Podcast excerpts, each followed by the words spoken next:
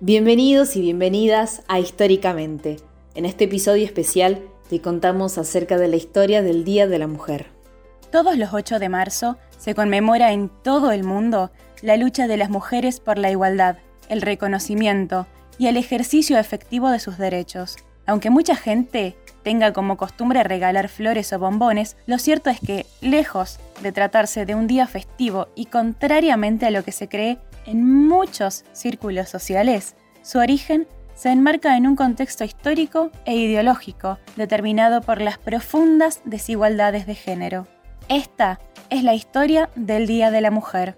El Día Internacional de la Mujer tiene sus raíces en el movimiento obrero de mediados del siglo XIX, en un momento de gran expansión y turbulencias en el mundo industrializado, en el que la mujer comenzó a alzar cada vez más su voz la vida de la mujer en Occidente por aquel entonces era una continua historia de limitaciones.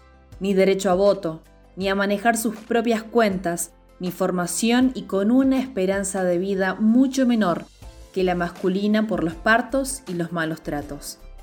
Un ejemplo de esta creciente inquietud y debate entre mujeres se encuentra en 1848, cuando las estadounidenses Elizabeth Cady Stanton y Lucretia Mott congregaron a cientos de personas en la primera Convención Nacional por los Derechos de las Mujeres en Estados Unidos. Ambas mantuvieron que todos los hombres y las mujeres son creados iguales y exigieron derechos civiles, sociales, políticos y religiosos para el colectivo.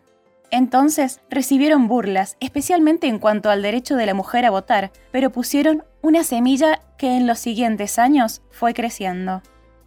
En este contexto, los historiadores coinciden en destacar como antesala directa del Día Internacional de la Mujer la marcha de mujeres que se vivió en Nueva York en 1908. El 8 de marzo de 1908, un suceso trascendental marcó la historia del trabajo y la lucha sindical en el mundo entero. 129 mujeres murieron en un incendio de la fábrica Cotton de Nueva York, Estados Unidos, luego de que se declararan en huelga con permanencia en su lugar de trabajo. El motivo se debía a la búsqueda de una reducción de jornada laboral a 10 horas un salario igual al que percibían los hombres que hacían las mismas actividades y las malas condiciones de trabajo que padecían. El dueño de la fábrica ordenó cerrar las puertas del edificio para que las mujeres desistieran y abandonaran el lugar. Pero el resultado fue la muerte de las obreras que se encontraban en el interior de la fábrica. Ese mismo año, el 3 de mayo de 1908, se realizó un acto por el Día de la Mujer en Chicago, preámbulo para que el 28 de febrero de 1909, un año más tarde en Nueva York, se conmemorara por primera vez el Día Nacional de la Mujer.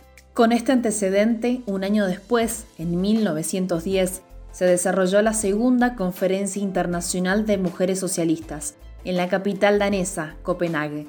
El tema central fue el sufragio universal para todas las mujeres, y por pedido, Clara Zetkin, líder del levantamiento de las 20.000, se proclamó oficialmente el 8 de marzo como el Día Internacional de la Mujer Trabajadora, en homenaje a las mujeres caídas en la huelga de 1908.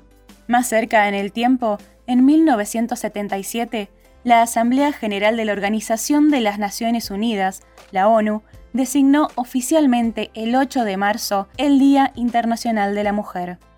Que este y todos los días sirvan para recordar lo que esta fecha significa. Que nunca callen nuestras voces y nunca olvidemos el valor y respeto que nos merecemos. Tené siempre presente que desde tu lugar podés cambiar la historia.